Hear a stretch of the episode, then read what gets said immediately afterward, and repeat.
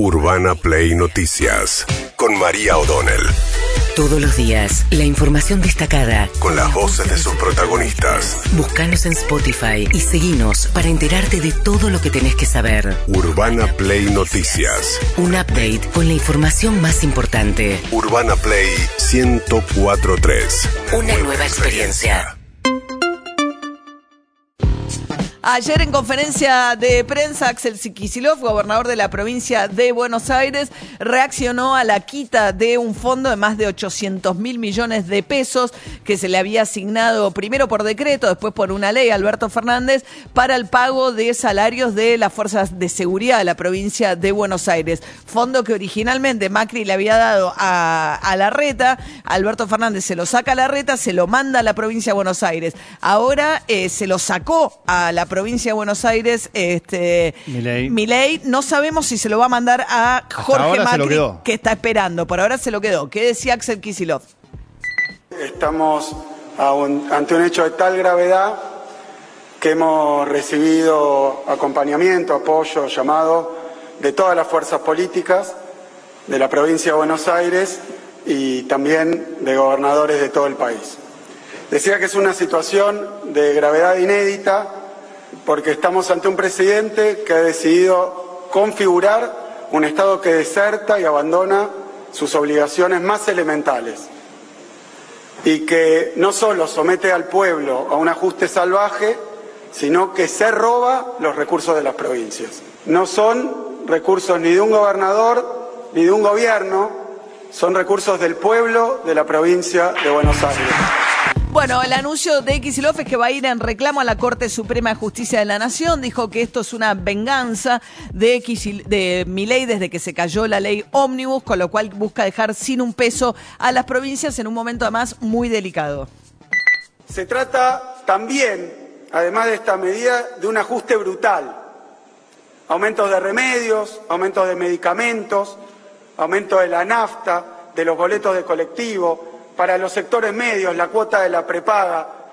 Estaba ayer en San Martín, nos contaban que en una escuela se habían inscrito ya 20 alumnos que venían de la escuela privada, se dice porque paga cuota, pero es estatal, que estamos sufriendo esto en hospitales, lo estamos sufriendo en las escuelas públicas, recibiendo a aquellos que antes podían pagarse por privado, pero que el brutal ajuste de mi ley ahora les impide hacerlo. Bueno, lo que dice es que además el Estado provincial está más demandado ante la, gente que pasa al sistema público 100%, ya sea en las escuelas. Hay que ver ahora la inscripción cuando arranque. Normalmente en tiempo de crisis la inscripción en escuelas públicas sube con relación a los privados. Eh, y en la Ciudad de Buenos Aires, que es el que tiene la mayor porcentaje de escuelas privadas con relación al público. Bueno, mientras tanto, Ignacio Torres, el gobernador de la provincia de Chubut, continuó en su discusión con este, Javier Milei, fue a la asamblea, a la, a, la, legislatura de su provincia, recibió el apoyo de todos los bloques y hoy va a estar en el Congreso Nacional junto a todos los demás gobernadores patagónicos, de La Pampa para abajo, eh, incluido Tierra del Fuego, van a estar todos en el Congreso acompañando hoy el reclamo de Ignacio Torres. A mí no me, no me van a sacar de eje porque sé que estamos peleando por lo que nos corresponde. Nosotros no estamos mendigando nada al gobierno nacional, al gobierno central. Cuando uno habla de deudas, cuando uno habla de endeudarse, no está ni bien ni mal, depende para qué me endeudo y en qué condiciones. Si una provincia se endeuda para hacer obras y el apalancamiento financiero es positivo, sería absurdo no hacerlo. Si una provincia se endeuda para cubrir gasto corriente sistemáticamente y a tasas muy altas, como esta deuda puntualmente, es una bola de nieve que te termina aplastando. Y eso es lo que dijimos durante todo este tiempo cuando hablamos de una bomba financiera que teníamos que desactivar. Bueno, eso era la gestión de Arcioni, que fue un desastre, un aliado de masa que en Chubut dejó además a los chicos sin clases durante eh, meses directamente y para resolver el conflicto docente, en su momento Massa le hace un préstamo con garantía de la coparticipación y esa garantía es la que le ejecuta mi ley cuando le corta el chorro a la provincia de Chubut, reteniéndole un tercio de los montos que le manda mensualmente. También Ignacio Torres hizo referencia a un meme realmente muy desafortunado. Es difícil encontrar formas de calificar o de tratar de plantear que Milei rompe un límite en sus redes sociales porque es permanente y ofendiendo, humillando, burlándose y la cantidad de gente a la que ofende, la manera en que busca ofender y humillar. En este caso lo dibujó al gobernador con los ojos y la fisonomía de un chico down. En realidad esto era un meme que Milei likeó. Eh, esto decía Ignacio Torres sobre esto. No tengamos miedo de hablar, no nos callemos, no nos dejemos faltar más el respeto. ¿Cuánto odio puede haber en una persona que con sorna tuitea riéndose de un chico con síndrome de Down? ¿Qué le puede haber pasado a esa persona en la vida para tener tanto odio y resentimiento? Nunca tuve tanto repudio y tanto rechazo al ver una cosa así. No porque me lo hayan hecho a mí entre tantos agravios. Yo tengo el cuero duro y yo estoy convencido que lo que estamos haciendo está bien. Pero eso tiene un componente muy peligroso, que es qué ejemplo le da el presidente de la nación a las nuevas generaciones.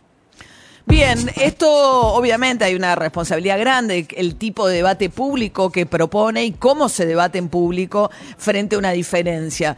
Eh, sin embargo, Patricia Burri dice que es parte del estilo del presidente, la ministra de Seguridad, que salió a bancar a Milei, marcando una fuerte disidencia con Torres, que es un gobernador del PRO, a quien calificó de esta manera Patricia Burrich. Y después me dijo, y si, y si no me mandan la plata, eh, voy a cortar el petróleo. Entonces digo, pará, le digo, que sos Monte y Cataluña, le dije, este, estamos todos locos, le digo, eso hasta ahí no, no, se puede llegar. Eh, yo inclusive pensé que, me lo decía medio como en chiste, como que no era una, una cosa seria. Estas amenazas lo que hacen es se pongan a pensar eh, los inversores a dónde vamos, qué vamos a ir a la Argentina, para qué vamos a ir a la Argentina si en cualquier momento nos cortan, nos cortan el suministro de gas, nos cortan la electricidad, es decir, me parece que es pasar un límite no sé quién es el que atrás le dice, obvio, obvio, al ser la nación más, pero el rol últimamente del periodismo en general es el sí, claro, lógico. No lo sé, no lo sé. Ayer eh, eh, Patricia eh. Burrich publicó, como presidenta del PRO, publicó una carta en donde lo señala a Torres, donde firman un montón de dirigentes del PRO no hay un solo senador, tienen pocos senadores en PRO, no hay un solo senador que firme, son diputados, no hay ningún dirigente de relevancia. Mauricio Macri no la firma. Claro, y de hecho, fíjate lo que dijo Patricia Burri reclamándole a Macri que no se haya pronunciado hasta ahora en contra de Torres, básicamente. En este tema, eh, me parece que eh, hubo un claro posicionamiento de, muchos dirigentes del PRO y no hubo un, posicionamiento de Mauricio Macri que yo como presidente del PRO me hubiera gustado escucharlo, porque creo que son los momentos en los que uno tiene que definir qué es, qué somos, qué somos, un partido que defiende los valores republicanos, que defiende la Constitución. Eh, bueno, somos y, si el que lo viola es de nuestro partido, ¿nos callamos la boca? No. Nosotros tenemos que ser claros. Lo sumo. Contundentes. Era Pablo Rossi. Ahora, ella dice la defensa de los valores republicanos, entre los cuales está el respeto a las minorías, ¿no? El discurso. Eh, en ese contexto no hace ningún reproche a la manera en que Milei, para discutir con sus adversarios políticos o con los que tiene diferencia, los humilla, los insulta, le falta el respeto, se burla. Ayer le preguntaron sobre esto a Manuel Adorni. La verdad es que no lo vi. Era, le preguntan por un meme eh, en el que eh, no, un tuit en el que retuitea a Javier Milei diciendo en La Nación Más se lo están cogiendo al gobernador, porque además son eh, recurrentemente viene con la cuestión y sexual. Era una imagen, era una imagen donde estaban los, los conductores de La Nación Más eh, personificados con una chica menor de edad y esa chica menor de edad era supuestamente el gobernador. Hay una cosa ahí también con la cosa de la sexualidad, de que sus triunfos se traducen en memes en los cuales son potencia sexual, la sumisión a la mujer, es recurrente el uso de ese tipo de, eh, memes para eh, significar un triunfo. A ver. La verdad es que no lo vi, lo que me estás comentando. Eh, ¿Qué es lo que, cuál es la, no, no entiendo bien cuál es la tu preocupación? ¿En qué contribuye un tuit de este grado de violencia? Bueno, la verdad es que me cuesta opinar sobre cosas que no vi. de todas maneras, puedo mostrar ahora, es un segundito, lo podés ver y analizar. Me No. acerco para que lo veas. No, no necesito ni que te acerques ni Bueno, verlo. acá está, ahí lo ves. No lo voy a ver. No lo vas a ver, gracias. No, por nada. Eh, mira, nosotros hasta soportamos que vos pases por los pasillos filmando oficinas sin pedir autorización, cosa que no tenés por qué, pero la verdad que por una cuestión de respeto sería bueno que antes de tuitear cosas para ganar cierta popularidad que claramente careces, la verdad es que me parece que todos tenemos que hacer una buena autocrítica de lo que hacemos.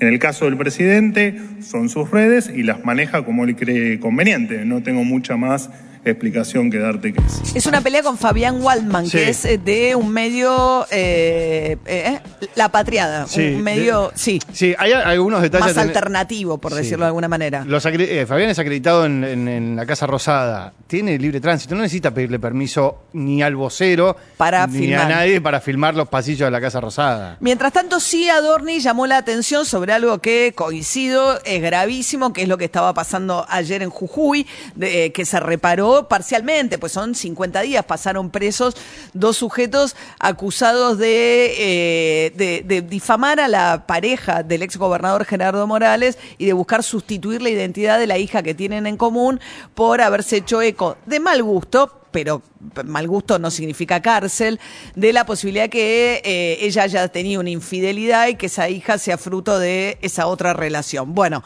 pasaron 50 días en cárcel, ni siquiera se la mencionaba ni a ella ni al gobernador en el tuit del profesor que ayer fue finalmente liberado. Todavía hay orden de captura contra la arquitecta que en un WhatsApp privado hizo alusión a este chisme de mal gusto que circulaba en Jujuy. ¿Qué dijo Adorni sobre eso? El presidente Milei quiere expresar su preocupación por una situación que tiene lugar en la provincia de Jujuy en relación a algunas detenciones por hacer uso de la libertad de expresión en redes sociales. Simplemente apelamos a la razonabilidad y a terminar con algunos rasgos de autoritarismo estatal que han, han durante años estado vigentes en esa provincia y que, han, que han, le han hecho mucho daño a la democracia. Bueno, es curioso porque ahí, claro, ahí siempre se lo acusó a Morales de tener subordinada a la justicia para meter presa a Milagro Sala. En su momento era la acusación que hacía el kirchnerismo respecto a Jujuy. Lo llamativo es el silencio del radicalismo, que no ha dicho ni mu eh, eh, eh, Martín Lustó, el presidente del radicalismo. Gerardo Morales fue el presidente del radicalismo anterior. Y lo otro llamativo es que está bien, Adorni lo expresa de esta manera, pues vas a las redes de Milei que dice que Morales es un cornudo. Esa es la manera en que expresa, se refiere a esta situación en lugar de hablar del abuso estatal, que es finalmente el asunto de fondo en todo esto. Bueno, ¿qué más? Eh, Rolando Figueroa, el gobernador de Neuquén, hablando de lo que va a ser, creo yo, eh, una de las noticias del día, que es que a la tarde se reúnen cinco gobernadores patagónicos junto a Ignacio Torres en el Senado de la Nación para un poco, bueno, tratar de frenar esta escalada de nación contra las provincias. Es importante este camino que hemos trazado todos los patagónicos, en los cuales siempre nos defendemos, siempre nos acompañamos, no permitimos nunca que, que de alguna forma se ahogue a un compañero y colega gobernador.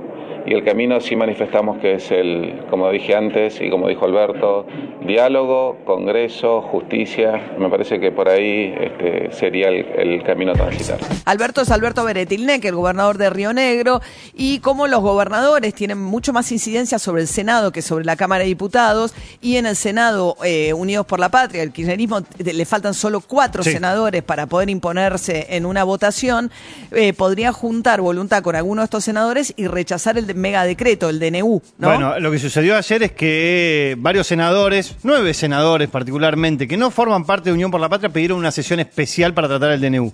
Lo más llamativo de todo esto es que uno de uno de esos senadores, este, Camado Espínola, forman parte de la comisión de DNU, con lo cual este, No- tienen la comisión para tratar. Y lo otro es que hay un radical, que es el vicepresidente del bloque radical, que es Pablo Blanco, el fueguino, que también firma el pedido de sesión especial, con lo cual tiene 42 votos y todos están de acuerdo para, para derogar el DNU. Para derogar el DNU lo tienen que rechazar ambas Las dos cámaras. cámaras. Después tendría que ir a la Cámara de Diputados.